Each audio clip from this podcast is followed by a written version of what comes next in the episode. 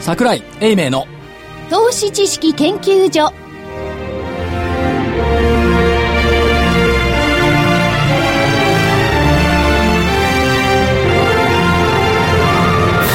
皆さんこんにちはこんにちは。桜井英明の投資知識研究所の時間ですスタジオには桜井英明所長こんにちは。正木昭夫隊長こんにちは。福井主任研究員こんにちは。そしてですね、そういえば、はいここでいきなりいいお便りがです来てまかすねそうなんであどうすぞ。あの、メールをいただきまして、はいい、つも楽しく聞いております。えー、駒村123はい。新人研究員と名乗るのは1年限りと思いますといただきました。あ、もうと、年取ったからやめろ と。年取ったからじゃないんですけど、私はあの、永遠のとか言ってたんですがあ、あで、あの、ちょっと皆さんにもこれを提案して、うんええ、あそれでじゃあな違う違う違うななんていうどう希した望らは、希望はどういう希望なの熟年研究員でもするで 熟年じゃなくていいですよ。ねえ普通の平。でも、平駒村さん、お優しいですよね。そう優しい方々にねそれは何か、塊を卒業させてあげようっていう優しいお気持ち。そうですね。そうです。あ、そう、新そう種受け、受け取りたいです。えっと、今、えっと、オプションがあって CB が終わったんですかあの、学習課程で。そうですあ、ね。そう、そうです。あれ転換そうし信用先物オプションオプ CB CB。まあ、まで来た証券外務員2級職ぐらいレベルはあると思います。あそうあの、これは今おっしゃってるのがね、はいあの、DVD のシリーズなんですはいあのけど テーマだったんですがええテーマだったんですけどはねい。まあ、あのね、えー、駒村さん、お優しい心。はい。なんでもいいんじゃな いですか。別にじゃあ、新人だけ取りましょう。じゃあいくらなんでも。ね、はい研究員。じゃああの、本日より、はいただの研究員、加ただの藤真理子です。よろしくお願いします。ということで、今日の日経平均は、はい、あ、今日の日経平均、大引け。はいえー、18円58銭高の8946円87銭。18円58銭高の8946円87銭でした。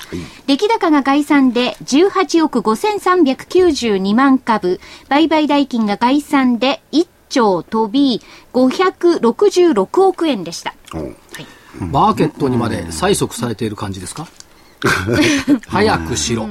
なるほど。 8946円。早くしろ。おー、本当だ。何を催促されてるんでしょうか。っなんでしょていうか、あの、私は今日、声を大にして言いたいんですが、はい。どうぞ。う。ずいぶん声が戻ってきましたね。ね、 3ヶ月連続の要選ですよそうですね。言っときますけど。でも今月っていうか、先月は危なかったですよね。まああの、 でもまあプラスはプラス。でも 10, 10月、まあ今日日10月、11月1日なんですけれども、はいまあ10月が高いか2月も高いって先のことは分かんそなういでですけすどね。けど、まあ、いや、あだのから割来年の通りですね。 2月はだから明るい2月。なるほど。節分店長。そんなことよりも、11月、12月、1月が知りてんだっていうのはね。 12月は安いってあ、言っ安てるじいゃなんでいしたっけあ、7月。 7月安かかっったたかからら12月安い。はい問題は11月ですね。 11そうですね。今月期。今月。下月。どうなるでしどうょうでしかょう。ね。えいきなりそこ行くえ。ーいやいや、だっいて。や結論は早いわけ流れですですもんね。そんなね、まあ気になります民ね。放テレビみたいにいいとこ一番最後に回そうとケチな真似はしない。しない。これ民放ラジオじゃ ないの民放国営ラジオだったいや、ほんとに。国営ラジオはそういう卑怯な手を使ってまあ、すそけうかどそう。か。えー、11月は下月。はいはい。語呂は悪いです。下だもんね。ああ。えー過去22年で13勝9敗。はい。お、 13勝でもいいですね9敗あ、はい。あ、気がついたえー12ヶ月のうちで2位のパフォーマンス。おお。ただ問題は、はい私たちの大好きなジャスダック、うん。 7勝15敗。で、下から2番目11位。 7勝15敗。はい。おだからお。、一部はいいけど、進行はちょっと良くなかったのが過去の歴史。なるほど。それから、8日の日に彗星逆行開始。いや、しかし、 所長、はい。雲が雲は30日にちぎれるじゃん、ちぎれた、ねじねねじれる。白く。ちぎれた雲がまた一つになる。じゃあ、ねじれたのが30日さ、30日ねじれたじゃんでしょじゃあ明るいっていうわけですかはい。今のところね。はい。で、水星巡航、あ、逆行開始が8日。はい12日、海王星が巡航開始。ほう14日、新月で皆既月食。新月の皆既皆月食って既月どう食いっうのて、もともと、 ね、要するに新月が、新月ってもともとないもんね。まあ日本から見てる分いにやはないっってていいううこかとですよね。みな見えなあのい見えない影影ににななっっててるっるってていいううこことでよとですすね。で、その影が影なの。ななってるってこと。難しいですこね。れはだから、あでもなん天かの貴重岩です戸をね開くよりも大変かもしれないね。うん、あ確かにそうですね。 25日満月、水星が巡航開始。いろいろありますよ。転あります売ねは。はい。はい。これはあくまでも見た目ですからね。はい。えー山一卓銀の破綻の歴史も11月。はい。うん。これは覚えてます。鮮明に。鮮明に覚えてます、はいまあそれはそう11月として、はいまあいつもと違う秋って言ってるんだからいつもと違う秋でしょうよ。決めた。11月要請。はい。おはい、出ました。陽線です。陽線か。陽線で、陽線かって何陽ですか、そ線れ。か。え ということは、それはもう、9000円の固めで1万円に向かっていくってことでしょうね。ですよね。だからさ、そのみんなその意味のない議論をいつもしてるけど、1万円になったから何なのって。えでもやっぱりね、日経平均が、それはね、日経平均で論じるのはバカバカしいって意味なのかどうかわかんないんですけどいやバカバカしいって意味よいや、でも日経平均が動くとね、やっぱり他の株にも影響しますよね。それはな免れないですよ。いやだから、日経平均が動くから他の株に影響することは免れないかもしれません。しかし、日経平均が動いたからって買い値に戻るんですかんあ、自分の株がですかあ、ないケースもありますね。ね、だ から、その意味で日経平均が動こうと、ね、はい止まろうと、はい持ち株に対する影響度合いっていうのは、もうどうせないんだから、今のところ。どうせないんです。いや、今のところ。はい。だからそこで論じるの意味ないんじゃないのって。だからほらみ、みんなその3万9000円台を覚えてるから3万9000円に比べりゃ1万円割れて安いよとかいう無謀なこうね、議論をしますけど、全く連続性はない。ないですよねっ。て思っていた方がいいんじゃ所詮8000と1万円のレンジで動いてる日経平均を、ああだこうだと論ずるだけ時間の無駄なるほど。もうじゃあ、少よし。じゃあそうか、陽線が当たって外れたってことをやめた方がいいな。しかし一応ね、そうしたところ、今、注目。いやそれはただいや僕、私のほら結論簡単じゃん要線って言ってたわけじゃ要ん、線ああだこうだとうだうだ言わないじゃない、要線でもなんだ、陽線で聞くとさ、なんかこう、気分が上がってくるじゃない ですか。ポジポティジブティブな感じになるじゃないですか。なんか、いいですね。でそれを花か明らるい感じで関係ないと言われても、それは関係ない。どうぞ、あの、外国人投資家の方勝手にやっていただかないんですけど。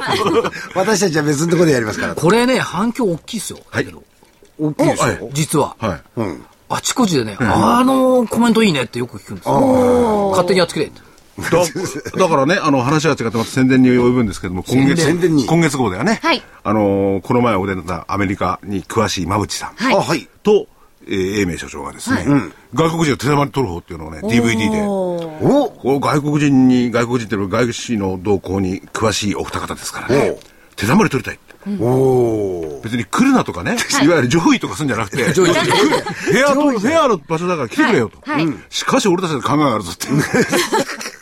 きっちり勝つと。ガツン手玉に取る。大丈夫おーテラ DVD をね、えはいー発売にするんですけれども、まあそれはこっちを置いといて、はいごめんなさい。いいいいいい DVD ですね、だから反響が多いんですかえおいおい、はあいれああれそうだよねそうだよね。とみんなほら分かったふりして触れ合いじゃない取れない。だ今言ったようにねだから日経平均が一番になったからって持ち株戻るんですかっていうことには触れないじゃん現場の人たちも、まあやっぱりね触れてほしくない人が多いそんうだよ触れてほしくないのは分かるけどやっぱり真摯に現実見なくちゃ、そりゃそうそりゃそうですよね。ねこれでほら、高くなった高くなったなんて買っちゃったら、自分の株がどんどん落ちてったりするやつもあるでしょ、このね。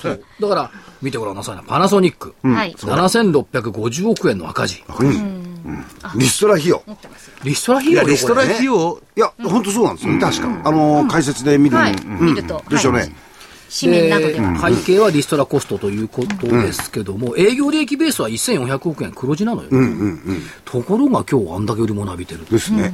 やっぱりね市場の解釈はしばしば間違う、いやパナソニックが戻るとかそういう話じゃなくてね、市場の解釈ってのは間違うことが例えば日銀の金融政策決定会合にしても、当日は安値引けになったんですはい。はい。あれよく考えてみたら、初めての政府との協調、かつ、そのまあ、一応無制限、無期限、無無制限とかない、無期限ということは一応言い出してるじゃないですか。はいはい。それ評価してるのは国内よりも海外の方が評価してます。それを当日はあれだけの売り物で、ドンと下がったっはい。ていう、マーケットはしばしば間違う。これもやっぱり覚えとかなきゃいけない。むしろあの、データ見るよりかも、コメント読んじゃうからじゃないですかね。うんだからコメントっていうのはフィルター通したコメントだから、そ間違いやすいですよう。ですよね。うん。いや、西銀が発表したね、コメントを読んだんですよ、そのものを。読んだからって、どってことなかったですけどね。はいうん。あの、前原金融担当大臣と連名でね。はい。そうですね。今回ね、出しましたもんね。まあ、あれは確かにね、前原さん、まあ、まあ言ってていいんでしょうけども、まあ、ただ、あれに対する政府側のね、確かにあの、アメリカでも、あの、バーナンキえー議長がですね、財政ですよって言って、まあ、言ってるじゃないですか。はいまあ、今回もそれと同じことを言ってるんですけどもね、日本の方も。それに対して、じゃあ何をするって具体的にはないですもんね。いや、できないだからよ今回は、できないなって。だってそんな一言で。いや、だって今更だって金利下げらんないし、何すんのよ。いやこれしか方法ないですもん。まあそうですね。方法は金利を動方か法されだるから結論はね、ハロウィンのかぼちゃにさえ笑われちゃった。ああ。あの日はね。はいただし、はいその、資産買い出る基金の総額が11兆円でしょそうです。で、トータ11ル91兆10円。うん91兆円。10兆円は長期国債と中国債かな。はい。 5兆円ずつね。はい。残りの1兆円ですよ、問題はね。ETF が5000億、んリートが100億、はい。で、期限は13年末まで1年延長。悪くはないんですよ、で。白川さんそのものの夕方の記者会見を見ていると、現在の日本の政策運営では物価1%を目指して期限を限定せずに実施しているもので、FRB が行っているオープンエンドエンド型の、オープンエンド型の金融政策運営と共通のもの。言い切ってる。ですね。うん。ということは、これでも足んなきゃまだやるぜって話でしょ。とまあそうですね悪くない。で、今回はシステムね、銀行からちゃんとお金が流れるようなシステムを検討するってね、そうです制ね度をね、そうそれもどうするかっていうのは、確かに頑張ってやるんですけれども、今度はまあ海外の投資家の方々はそれなりに評価してくれてるの日本のね、投資家の皆さんが評価しないというのはこれどうしてかなってことでしょう。いや、ただ言いたいのはね、じゃあ誰が一番悪かったのっていうことを考えると、勝手に期待して勝手に期待外れに終わったマーケットじゃないの。額だけでね。で、誰も責任取らないじゃない、マーケットは。福井さん、額っつってもね、11兆円出し、出すって言ってるんですよ。ら元々これってみんな20兆とか30兆なのっていう話じゃないですじゃかあ。そ、それぐらい期待してたんじゃないですかなんかそうい ?10 う兆や話そこもらじゃ出ってていうまし話なたんだよからね。かもしれいなや、いみいたや、いな。 20兆出したってだけどね、あの、買うものないし、お金市中に回らないんだもん。意味ないもん。ですよね。だからその意味ではに、はい白川さん結構ねあの、対話ベタっていうところあるんですけど、結構ちゃんとやってると思いますよ。と思いますけこどれがね評価されマスコミ通すとね白川さんダメとかね、日銀何もしてないっていうこの論調になっちゃうからみんなが日銀本当にダメなのねと思いがちです、やってることは一応やってるとは思うんですよ、それをフィルター通した評価がそうじゃないからちょっと逆になってる。いやというよりもその投資家、国民の方が、これだけそのずっとね、失われた波が続いてきて、金利もこういう状態、ゼロど、何をしていいのかは、何もできないんじゃないかと思ったじゃないですかね、そもそも金融の、いわゆる金融政策では。でもあの、これ、会合、この決定をするメンバーの人たち見ると、一時から見ると、よほどあの市場って言いますか、この経済の実務を知ってた方たちが、たくさん入ってますよね。ねこの前あ買われたメンバー中に審議員の二人もねそうです、そうです、うんそういう面では、まあ、直感的に、以前よりかも、より、あの、経済を直視した政策を、実行できる可能性のある人たちが増えてるのかなという気は僕はしてますけどだかね。らみんなね、おかめ三目で、い三目おか八め目八目か八目はい八目おかめ八目で言いたいことを言っていく、じゃあお前やってみろって言った時にできるんですかっていうね、そこを問いたいいんでや、すだから本当にやるとするならば、はいこういう金融政策でやっぱりね、麻薬ですよ。であああ、全世界のその GDP を合わせたってね、今のお金で金融緩和で出ちゃってるのは3倍とか4倍ぐらいになってるんですから、金ダブつきですよね。そうですで本当のこと言うならその政策はやめるべきなんだけど、やめられないですよね。やめられないですよ。このどうやっていくかってのは難しいですよ、これは。だからね、無責任にね、白川さん早くやめろとかね、いうことを言ってますけども、やることはやっているという、正直な評価をね、僕思いますけどやっぱりして、是々非々でね、していくべきだし、一方的に白川さん悪いわけじゃないし。そうまあでしょはい、そうですよ。ね、マスコミの論調はなんか白川さん、わりわりなってるけど、そうじゃないんだっていう、誰かそのスケープゴートを出して、じゃあ変わるかと変わらないですよ、多分ね。まあ、本当に狭い道を行くしかなくてね、難しいですよね。だって福井さんの時だって、福井さんやめろやめろって言ったのそうだよね。そうですね。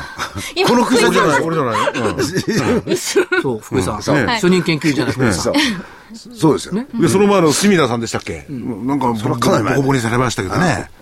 要するに失敗した。だから、その陰に隠れてる財務省出てこいってね、どっちかっていうと、そんな気もしますよね。でも財務大臣もコロコロ変わるようですとね。あで今もの問財題務ですよ大臣もよくわかんないけど、わかんないでしょう。まあそれはいいとして、次の日銀金融政策決定会合、はい。これが問題なの。 11月。 3ヶ月続くか。ちゃちゃちゃ。11月後の半ね、はい。 20日なのよ。 20日。 19、20。お結ー構。うん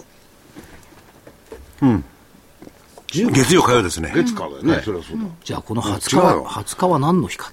何ですか11月。水星が逆行。じゃない違う。 これがね、なんと二の鳥なのよね。あ、あ、おとり様。あ、11月っていうとそうですね。 二の鳥、うん二の。鳥って何売ってますか熊でま。で、うん。ベアがバンバン来る日にさ、日銀金融政策決定会 合って。 しかし、あれはこう、集めるのもありますかからきね。集める。かき集める。熊よ。いや、でも、かけあれはお金がこう入るためにね。そうそうですよ。縁起物ですから。ねそうですよ商売なさってる方とかはね、あれは皆さうんん。ほんで外国人投資家に言う言う言われてるような熊だからいい、そあう、そうダですメよ。、牛だから、なんそうでとすかなよ。んて日ダ本メですよならではの。じゃあ、熊手、あ、そうか、あのそ、でもあの熊手の熊の手はやっぱ下がってんじゃん。下向いてるもん。なるほどえ、ね。でもこれこうやって飾ってあるんじゃないです飾ってんのか。頭。そう、だけど、うん爪は下向いてんだよ。あ、あ、まあ。それだったら上向いてたんじゃん。集めらんないと、それはほら、日本の文化ですからね。そうです文化に関しては、それはね、あの、コメントを差し控えて、い、いことですよ。はい。だから熊手が売れた方がいいのか な。いい、売れた方がいいですよ、それはあそれいいですよ。えー日本の文化が変わりますとですね、はい欧米の文化。はい。はい。ルールを変えることが当たり前うん。が欧米の文化。あ前例にしがみつく日本。この対比。で、ADP 雇用統計、雇用報告ってあるで しょはい。ああ、ありますね。あれ、調査方法を見直ししたんですよ。あの、帰りの大きいやつね。そう。理由、おっしゃる通り、雇用統計との整合性を高めるため。ああ。で別に整合性ないの分かってんだから、大して誰も困んないと思うんですけど、あれ、ADP って民間企業ですからね。民間企業給与計算システムです。そうそう。で人々のためにね、要するに、あの、職を失った人たちのためにはい、雇用主に代わっていろいろ計算してやったりとかね、やってるところなんですよ。しかしですよ、9月の民間部門雇用者数の伸び、全、全基準でいくと16.2万人、新しい基準でいくと8万2千人増、半分なんですよ。それは、すごい乖離してるんじゃないですそかう。です。過去のデータについては2001年まで遡って改定しました。8月分、前回18万9千人増だったのが、改定したら7万6千人増。全部減ってきちゃってる。ねえ。半分いや。これは実証実情なんでしょうね。より ね。ただね、はい。今夜発表の ADP 雇用統計って事前予想が13万5千人増なの。はい。こといれう、ことはこれ、 6これどっちの基準でやってんのっていう いね。や、これは多分ね、昔の基準でやって旧るん基で準しょかう。な。そうですよね。でも、ここに来てね、そういう悪いデータを、まあ、アメリカどうだかわかんないんだけども、大統領選挙直前ですよね。そうです。で、雇用と戦ってるわけですからね。どうどうなるのか微妙なところですね。なねただ、あの、自分の都合にいいルールの決め方をするっていうのがニューヨークっえ。うん。て思った方がね。いや、逆に言うと、あの、ルールを作りながら、自分たちで使っていく。だから使いやすくすだるからってうのが使いやすく都合よくでしょ。だからニューヨークダウは穴上がってるんです。なるほど。とは日経平均は、こう前例に固執するから、2000年の銘柄入れ替えにこうね、ずっと固執してるでしょ。だから日経平均は上がらない上。がらない。だから言ってるじゃないですか。ね。ピピクピクしてる銘柄だけでね、新しい指数作りゃ株価は上がってるんだ。そもそもですそよ。もそも。日経平均上がんないけど、ねえ、なんか最近、ま個別なんかすさごいんです株ってさ、儲かるもんだとか、上がるもんだとか思うでしょだってだっ、て、それじゃなくて、さ損するもんだって言っただらからとんで誰もない話ですもも、んどなたも投資しないですよい。やいや、日経平均見てたらそう思えないじゃない。思わない思えないですね。ところで、ま、まさきさんとかがね、見ている銘柄ってね、上がってるよね。いや、それも、順、順調の。いやちなみにね、長いですよ先週ちょっとコメントしてもらった、海運バイオっていう会社のね、企業研究会社。ねまた順調に上がってますもんね。先週の木曜日って1700円だよ。ね。今日全場2800円。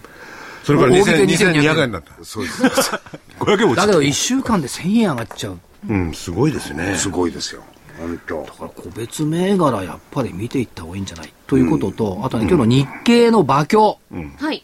読んでてね、変だなと思ったんですけど、これどう思います腑に落ちない。9250円の買う権利。コール、あはいコールの売買高は、はい11月ものと12月もの合計で、昨日、一昨日に比べて2割減った。一方、売る権利、プットの商いは活発だった。コール人気の離散は、相場の反発が限定的との見方が広がっているという印象。もっともらしく聞こえるんですよ。はい。すみません、あの、はい、ここで、コールにも売り買い、プットにも売り買いがあるのはご存知でしょうか。そうなんだ。はいそうなんだ。これ DVD を見ていただくと、この言葉がわかる。いや、株も一緒でね、その、買う権利にも売り買いがあるし、売る権利にも売り買いがあるんだから、同じ分だけ反対売買があるわけでしょそうです。だから、そうじゃないと成り立たないんで成すりよ立ね。たないでしそうょでだからすこれね。人気は離散したけど、相場の反発が限定的という見方っていうのは、これおかしいんじゃないっていう。あの、日本語を理解できないんですけど。できないで しょそう。で、もしもこれがね、相場の先行きを見,、見るバロメーターとするならば、価格も見なきゃダメでしょ。うん。コールが下がってるならそうだし、はいプットが上がってるのはそうかもしれない。昨日の動き逆なんだもん。コール下がってプット、あ、コール上がってプット下がってんだ。っていうことは、限定的じゃなくって、商いは減ったものの先高感があった。あるってことですよね。そうですよね。ですよね買う権利がでしょ高いんですもんね。これ堂々と馬鏡で書いている経済誌ってのはいかがなものっていう。なんかね、どうも納得できない。いやー、プットの買う権利だったりなんかして。いや、だからプットの買う権利の、売る権利を買う。いや、その反対側に売る権利を売る権利があるんだよを売ってる人がいるんだか売ってる人がいるんですよらね同じなんですよ。だから変だな。これ多分ね、これ書いた人が考えたんじゃないんだろうなと。いや、これね、証券会社がレクチャーをしたりなんかして、それを言うんですよ。だからね、妙にね、そのまま書いたわけ。そのままって、まあ、基本的にはそのまま書きますよね。妙にまね、あ先物に傾注した。あの弁護弁護するわけじゃないでね、す。市場関係者のコメントの受けぶりじゃないのかないや、市場関係者と言われてる証券会社の方も、本当はその、分かってないんだよオプション知らない方多いんですもん。いや、別にここでね、あの、DVD 売ろうというわけじゃないんですがそういうわけじ、やっぱりねこれ変だってどう考でえすてよも。ね。そう、僕が記者をやってる時、どれだけ混乱させられ たか。福井さんも混乱したんですかいや、だから、そう、できた当時にね、記者やっててね、はい聞いてもわかんないんだ。でも、私最初あの、今、所長がおっしゃった意味がよくわからなかった。まあ通で常ならもね、ねこ。ういうことでこうだからってお話ししてくださったので、おなるほいやど。だからね、そういういろんな、まあ、メディアもあるし、はいあれいろんな証券関係者もいるけど、相場の実態をつかむのはやっぱり所長の話を聞くのが一番いいっていこや、そとんでなすね。ことそうはないです。ただね、ただ今の冒頭のところは、もっともらしく妙に聞こえるでしょ。聞こえまもっすと。もで聞こえます。もっともらしく聞こえる。だから厄介なの。そう、受けちょ取っっちゃとう。違うようなことが、このね、オプションだとか、なるほどあの、最低取引だとか、はいこの辺の事柄になるとね、もっともらしく聞こえるんだけど、正々堂々と間違ってるってことがね、よくあるんと思うんですね。だからこれ気をつけないといけない。だから、このもっともらした具合に匹敵するのはね、累積売買代金ぐらいですよ。累積売買代金。過去の累積売買代あーは金いのはい価はい格帯っていうのは、日柄の取り方によっていかようにも変わるんですけなど、るいかにもそこの上値が重いようになる、見えちゃうじゃない。それと同じようなもっともらしさ。という気がします。だからやっぱり、投資知識研究所は、なんか変なことは変と思う。うんそうですね。この猜疑心というかね、あの探求心をね、養う番組として聞いていただければいやいいですねそいいですねれでもう一つ注意してください。いい話は自分には来ない。あ、そうですね。自分だけには来自分なだい。けにはこれだけにはねいい話は来ないそうです。はいこれを肝に銘じてくださいて。そうですね。どこと連動するか。いやいや、わかんないよ。いや、猜疑心を持とうって。あ、猜疑心ね。はいうんうんなるほど。はい。じゃあお知らせいきます行かき。ましょうか。そうですねお知らせ行きましょうはは いい。準備してありましたしておりましたね、はい特に。はい。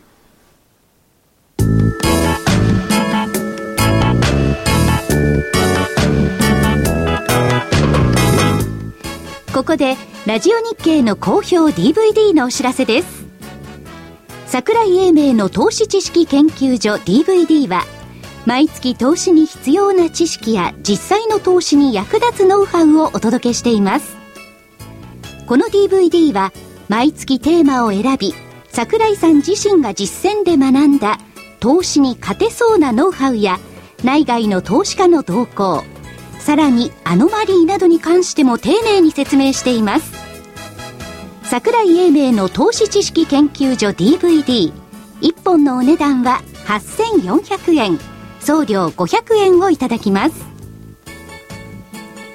また徳間書店の大岩川源太さんの投資カレンダー実践塾 DVD も毎月発行しています来たる月の投資戦略をどうすればいいか投資カレンダーに基づいて大岩川源太さんが分かりやすく解説します投資カレンダー実践塾 DVD お値段は1本7350円送料は500円です桜井さんの DVD 健太さんの DVD お求めは東京03-3583-8300 03-3583-8300ラジオ日経事業部まで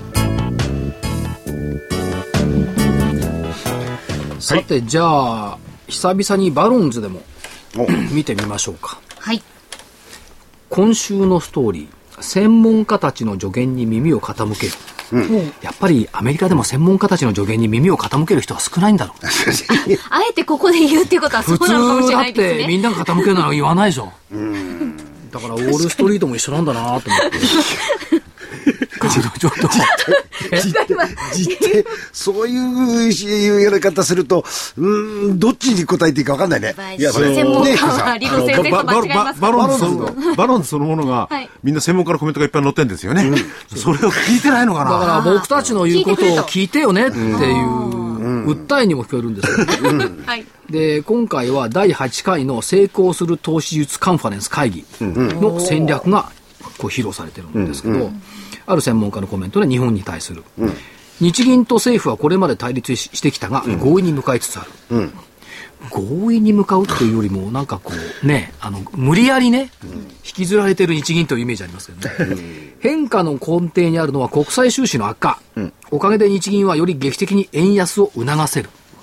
向こうに3年で1ドル100円になる可能性がある。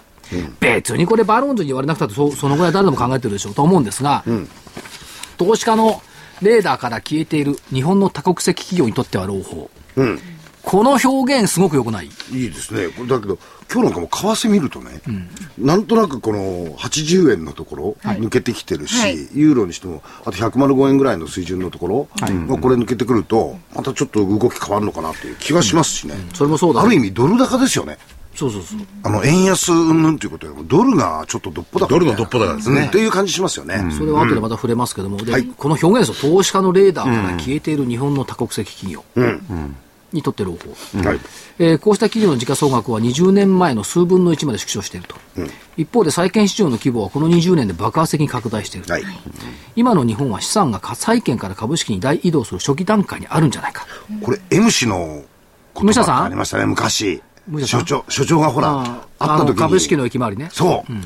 これ武者さんあの話を思い出しましたこの専門家は武者さんじゃないであす分かかってます分かってます、うんあのアメリカの人ですけど、で別の人はねマーケットは長期間低迷しているがバリエーションはそれほど低くない、PBR を使うのであれば純資産に対する収益率にも注目する必要がある、かなり惨めな値を示してきたが多くの有料企業では改善しつつある、トヨタやキャノンは利益幅を拡大し始めキャッシュの運用方法にも改善が見られるはいしかしねキャノンの配当利回りって5%近いのですよね、そこまで売られる、でここで考えておきたいのは、ウォール街の市場関係者や専門家が、まあ、気味悪いくらいに日本株をこう来散してるんですよ、うんなんかいいよね日本株って言い始めた、売るための下なめずりじゃないんだろうなとうんいや、ところがね、同じバロンズでね、やっぱりこのカバーストーリーみたいなのがあって、出てたのが、要するにあの、ブブル、あの、ベアよ、あ、ブルーよ、バイバイってやつなんですよ。おおだからもう、ガンガン行こうじゃないかってね。それで、レアよバイバイじゃないあーいやブルブルーバイバイしちゃったらそうそうそうそう あ、それでね、要は、これからアメリカはどんどんね、やっぱりアメリカしかね、ないと。成長するところも。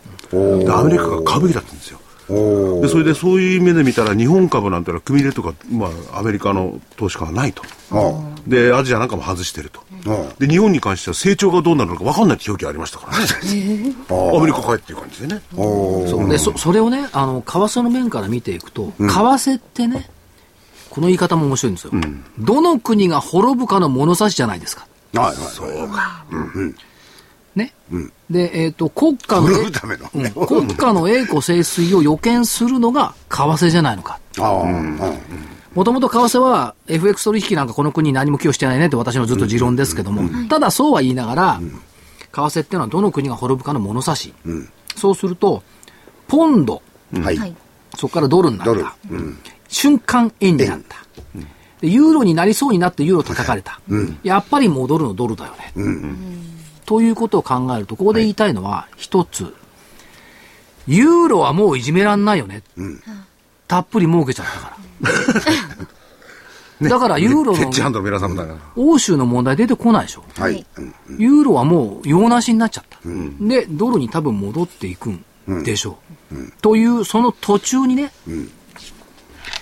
日本の円にフォーカスして照準を当て、ひょあのひょ照準を当てて、人儲けを目論む集団がいるのかもしれない。なるほど、売り持ちした通貨が下落すれば儲けは莫大になる、まあ為替にはそのインサイダーとかはないですけども、世界的な規模で日本円が円安になる方向のコンセンサス作りが進行していそうな気配があるっつうんですよでそのためにあえて円が高くなります、えー円円が安くなりあー安くなるんですね、ますよっていうのを言ってるわけですか、おおだからそれは瞬間的な円安トレンドって多分あるのかもしれない、ただその背景はドル主軸にもう一回戻ってくるそういうことですよねということですドルが強くなってくる、さっきおっしゃったドル高ですもん、ですよね。うん。だから、そうすると、これ、あの、馬淵さんが、えー先週でしたっけあの、おいでになっていただいた。先先々週先々週々週か。やっぱり馬淵さんの話は、この辺のところからと重複する部分がありますね。ね、でもね、じゃあ、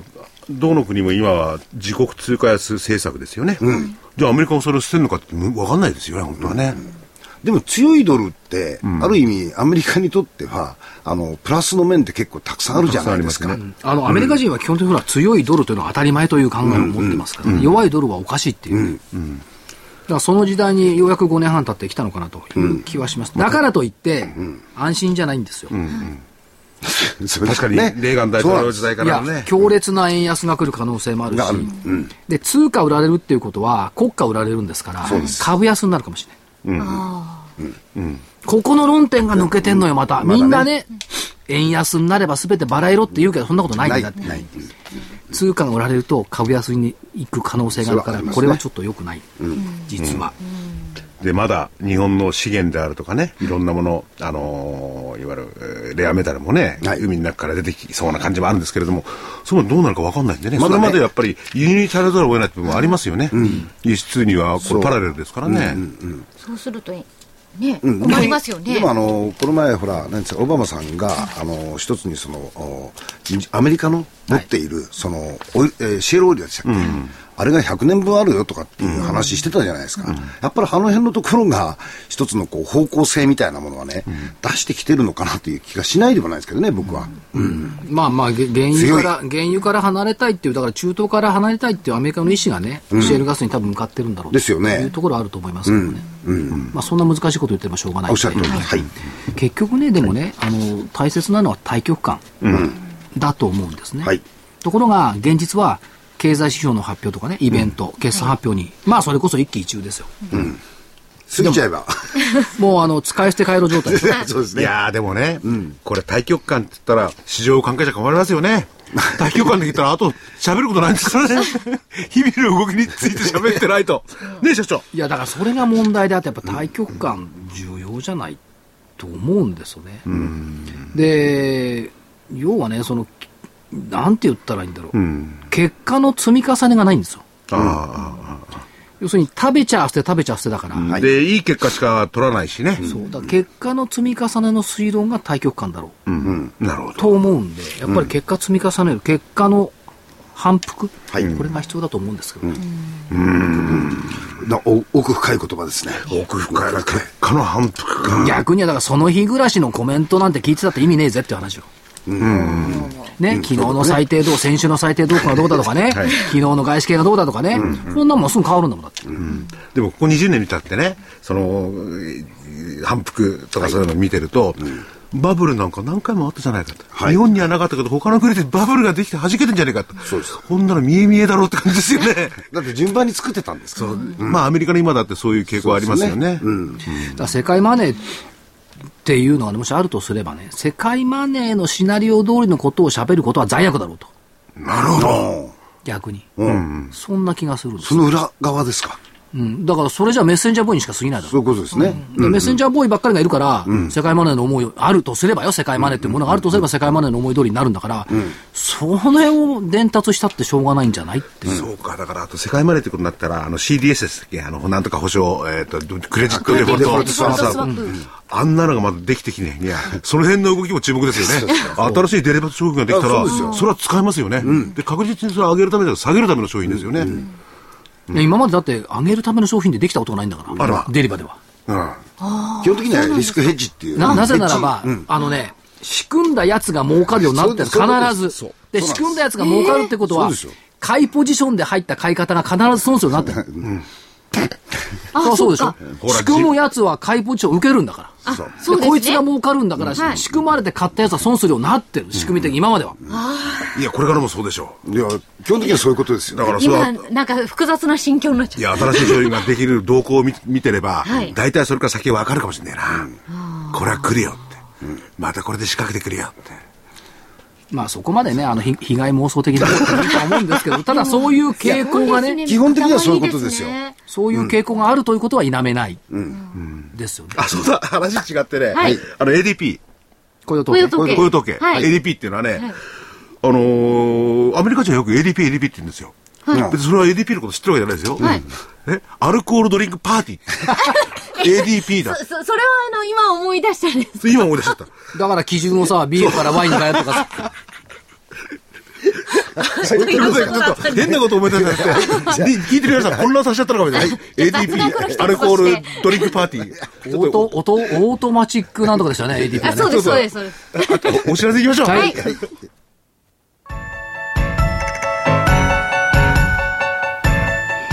東京大学と東京女子医大の研究成果を生かし先端医薬品開発のナノキャリアが作り出した新しいタイプの美容液エクラフチュール W をラジオ日経がお届けしますあなたのお肌を潤いあふれる透明な素肌にナノキャリアの美容液エクラフチュール W はこれまでの美容液とはブライトニング成分のお肌へのとどまり方が違いますビタミン E などのブライトニング成分を隅々まで届け作用を長く保ちます溶け込む実感透き通るお肌広がる潤いをあなたに無着色無香料アルコールフリーのエクラフチュール W はお使いになる機会を選びませんエクラフチュール W のお値段は13,650円送料代引き手数料は500円です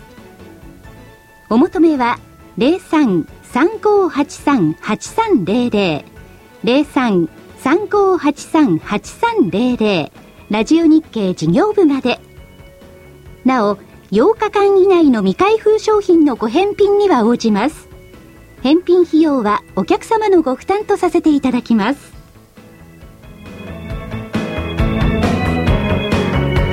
それでは、スケジュールをお願いします。はい、まず先週出した見通し、加減が8796円、10月月足要請基準。はい。ほら、クリアしましたよ。しました。いねはい、パチおパめチパチでとうございます。はい。次行きましょう。えー一瞬危なかった。一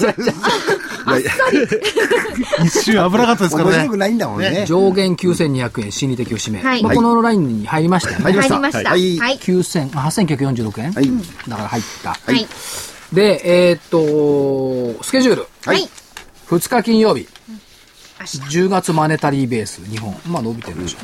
アメリカ雇用統計は予定通り発表かな、で、言ってましたよね、はい出しますとね、は政府ではね。製造業受注。アップルの iPad mini が発売されます。iPad mini はいいけどさ、iPhone4 とか iPhone4S って結構高く売れるのね、今。あ、あそうの、今日日経中のさ古でも人気うん中が古高いって出てましたそうね。、これ、売ろうかなと思って。なそうですかいや、何のために人々が買うんですか、それを。知らない。なんで中古の方が新品より安いもんだって。ああ、いやそれはそうやっだぱ使い勝手がいいってことなんですかじゃないのかうんね。これだって使い勝手いいですよ。誰も持ってない iPhone。なんだ、経済の活性化に資資する行為ではないな。いやいや、物が動いてんだからいいじゃない。あそまうあ、そ売れりと買いがありますから。えー週末、中国の非製造業 PMI、アメリカ、冬時間に移行。あ、来週だ。今ヨーロッパだけだ。移行してるのは。はい G20 の財務省会合がメキシコシティで開催されます。5日月曜日、アメリカ ISM 非製造業景況指数、中国 HSBC サービス業 PMI かな。5日月曜日はね、あえーっと、重要なことがあるんですよ。はい。えーっと、兜町の東京証券会館の8階ホールで、はい。夢新ホールディングスのはい。 IR 講演講会演会私が会長に質問、質問するおの。ーはいはい、いつもやってる企業研究会バージこれョンは重要ですね。昨日、中期企画出してませんでした聞出してましたよ今日朝取材行ってきてましたきたい、あのー、数字は見えてるんですけどね。話こ聞れきじたゃあい。そそれ後で言いますけども、はいはいえっとそれがありますで私の株式講演会1時間はい。やりますんでお時間がありましたら無料ですんで日本証券社証券新聞のホームページから見ていただければ無料で参加できますんで3時からかなはい。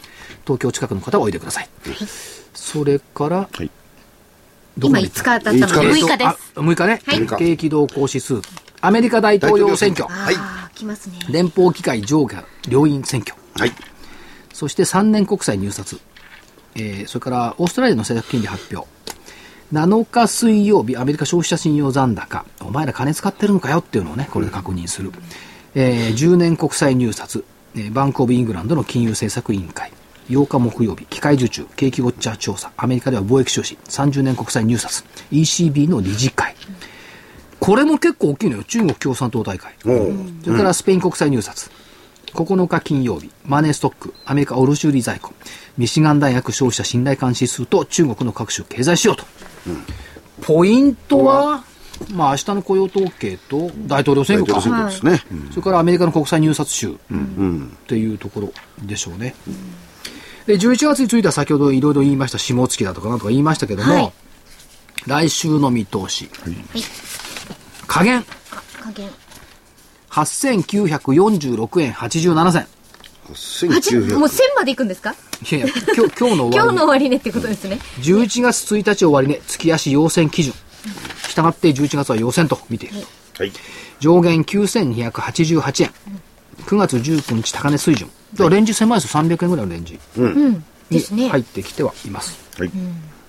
なんかごご不満がございいまや、す何もないです。いやいや、何にもないです。いや、レンジ狭くなってきていいことですね。ね外れる可能性も高まる。そういう意味でだったんですかで夢新ね、はいはいまああのあ、そうそうそうそう。金曜日の放送なんかでもね、中国銘柄にしてる部分があって、260円台で中国銘柄にしてるのが、3週間前、2週間前か。今日305円まであって、い303円で終わってますけどもえ、ー、高値が307円今年の高値、ね。今年の高値で、えっと、昨日発表した前期決算、これ9月決算なんですよ。はい。で、夢新って何やってるかと、建築現場の、えっと、施工管理者の派遣。はい。で、業績めちゃくちゃいいです。えっと、売上高109億円。はい。前期に比べて61%増。ねすごいです何を驚いているんですか、はい経常利益12億9000万、前期に比べ187%増、そこでまだ驚くでしょ、はい純利益な7億3000万円前期に比べ622%増 そんな数値が出るものなんでしょうかはい出ちゃった出ちゃ出ちゃったんですが、はいまあ、来期については売上高135億円これ22%増、経常利益22億円69%増、純利益13億円76%増った。 笑っちゃいけないけど、すごい数字。ちなみに純利益は前期622%も増えたのに、今期はそれでも76%増える。 いや、開いた口が塞がらない。これね、今日日経載ってなかったじゃない。えーはい数字載ってないでし、まあ数字しか載ってなかったんですけど、朝ね、意外とすんなり寄ったのよ。はい288円とかね、その89円とか90円ぐらいで寄ったの。おかしいな、これ気がつかないのかなと思ったら、前引けぐらいから、やっぱりああ気がついたのかな ?300 円で入ってきて。といったところですよね。これだから、あのーホームページとかから入っていかないと、この、気がつかない。見えないんですよ。だ市場ってやっぱり気がつくこと重要ですから、で、えっと、2017年9月期に達成しようという中期経営計画も同時に発表していて、はい、はい。これがね、売上高270億。今期135億なんだけど、5年後に270億だから倍。倍。経常利益71億。うん。これ3倍ぐらいかな。純利益40億。これは3倍ぐらい。で、新卒500人以上、中途入社200人以上の採用計画も発表。毎年700人採用する。すごいですねすごいですね。で、ここまでは誰でも読み取れるのよ。はい。問題は、ここに入ってないものが3つある。はい。あなんでしょう想定想定を超える高齢技術者の退職による採用計画の上積あみ。1番目あ。。はい。これじゃ技術持ってますからね。 55歳以上がね、どんどんどんどん減っていくんだって。ですよね。年間1万人相は減る、で、東北復興需要の本格化に伴う採用計画の上積み。だからこれも復興需要も入れてない。要するに入ってないってこと入でっすてない、中継の中に。中継の中にね。 M&A に伴う上積み。これも入ってない。うん。あこの重要なポイントが3つあるんだけど、ん誰も気がついてなかった、昨日の段階でね。あ、ああ、ああ。で入ってないんだもん。うん。サプライズ。で、入れ入れてませんよとは書いてあるわけです書いてあいるや、。それ、あの、所長がお考えになったんですいや、これは中継計画の中にちゃんと中に入ってんのね。違いますよ。そこに所長が考えた時問題ありますから。それで今日朝10時に行って会長にちょっとインタビューして取材して、これ中継計画出ましたよねって話をしてたら、うん、最低線の計画を出してみた。まあ、これはおーじゃあまだお集めもう時間がそろそろなんで、はいあこそうですねの話はですね、明日の投資知識研究所のバトルロイヤはル、い場外乱闘編でねはい、その辺でまた明ぜひ突っ込ん日で同じ時間にはい始まりますんで、じっくりとね。はい来週の見通し言いましたよね。言いました。はい、大丈夫です。はい。はい。それでは、投資知識研究所の DVD10 月号、テーマは、桜井英明のマル秘転換社債とうまく付き合う投資術です。まあ、転換社債についてなかなかね、あの、勉強する機会もなく、私も今回のこの DVD で所長に教えていただきました。はいえ価格は8400円、送料は500円になります。何か一言。これね、シャープの転換社債20回祭って、はいここのところね、毎日動いてるん私、ですよ。私毎日チェックするようになりましこたれすごいよ。でしょいいですよ。これはね、やり方でやっちゃ儲かる。やり方でやっちゃわかんない。でもその辺もわかるんですよね。そうですやっぱね、転換社債を通してはい基礎知識がないね、とね株式市場を見るっていうはい作業も必要だと思い そうまですよね。す。私本当、毎日あの、新聞でチェックするのが、見やすいところに値習段が慣出にてるな人りもまましたた。まああのはいこの前も言ったんですけど、日本に上場している数そのものは少ないんですけれども、ユーロの円だとかそのいっぱいありますんでね、海そ外でういうねのを見ていただければ、まあ、実際に転換社債を買う、買わないは別にしても、はいその転換社債から分かるうー株式、株の動きっていうのはありますんでね、はい相場のね状況その辺はね、すごく勉強になりますよ、これは。そうですねはいそして金曜日にお送りしております桜井泉の銘柄バトルロワイヤルの DVD も先週、えー発売になりました、ね、この多角的な視点から銘柄を絞り込んでいます。たくさん今回も銘柄が登場す今る回とちょっという多こすぎとてでですすよね、ね。 40銘柄ぐらい、その前に4 24、その前が20だったんですかね、はいえーまあ、40銘柄、まあ、小さなコメントも含めてなんですけどね。はい。はいまあ、ぜひ参考に。ええでこれに関しては夢心とかそういうですね、はいえーもの入ってたかな、もうそれ以外のものもいっぱい入ってますんで、銘柄選べの参考に使っていただきたいですねなるほど。はい。やっぱり参考が大事ですので自分で考えて投資していただくと、はい。はい。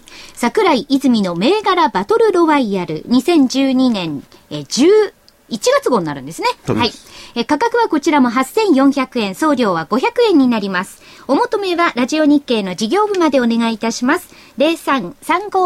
03-3583-8300、03-3583-8300、えー月曜日から金曜日の平日午前10時から午後5時30分までお電話をお待ちしております。よろしくお以願上いいたし宣ます。伝でございました、はいぜひお求めください、ま、馬渕さんのはないの、まだ。馬渕さんの話です馬渕さんこれから先ほどちらっと言いましたけど、まだこれからまだ作ってないんで、はい中身はじっくり詰めて、あいつはアメリカ取材に行くんですもんね。そうですね。そうそうそういうのもねまあ,、あーねおいおいはいですよ番ね。組にもね、またえ、ちょっとね、こう、様子なんかも教えていプロたでだきたいすですよよねね、馬渕さんお越しはいただいてね。アメリカ人をアメリカで外国人を手玉でとおお手玉に。お手玉。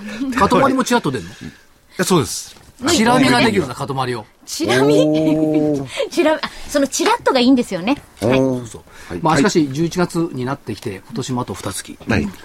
どうですかね、クリスマスにはニコッとできそうしたい。したい。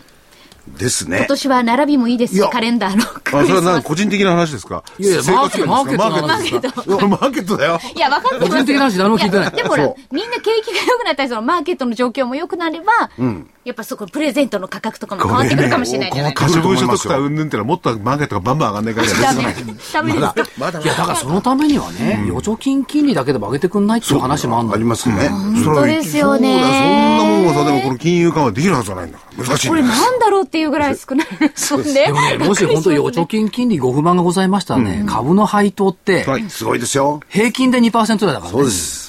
でいいでいすや、大ね。きいですよ。本当に。これね、真剣に、あの、つまんない投資になりますけど、配当利回りってね、やっぱりね、考えた方がいいと思いますあよ。のー、私の知り合いなんて、1万円札が入ってくるんだよって言ってました。